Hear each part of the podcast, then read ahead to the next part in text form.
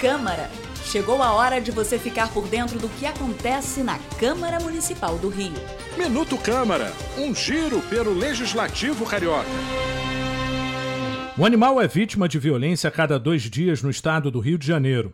E para lutar contra essa realidade, a Câmara do Rio aprovou uma lei que passa a considerar que acorrentar animais se configura como maus tratos.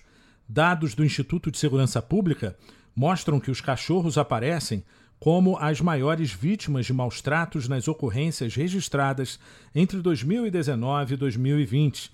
Foram 102 casos. Em seguida, aparecem os gatos com 35 registros e as aves com 29 citações.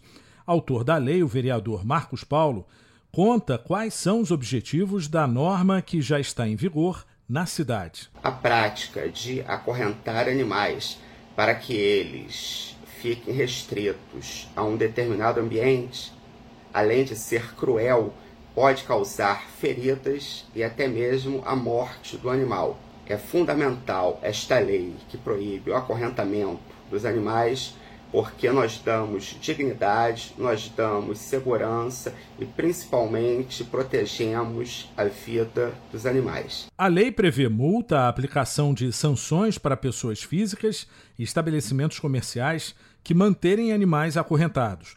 Para denunciar crimes de maus tratos no Rio de Janeiro, a população pode ligar para o 1746 da Prefeitura do Rio e para o Disque Denúncia 2253 1177 ou para a Delegacia de Proteção ao Meio Ambiente no 2202 0066.